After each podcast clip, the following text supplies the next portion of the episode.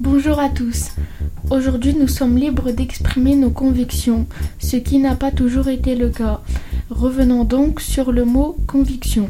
Étonnamment, le mot conviction n'a pas toujours eu le même sens. À l'origine, il est la preuve de la culpabilité de quelqu'un. Cela permet de dénoncer l'erreur, la faute.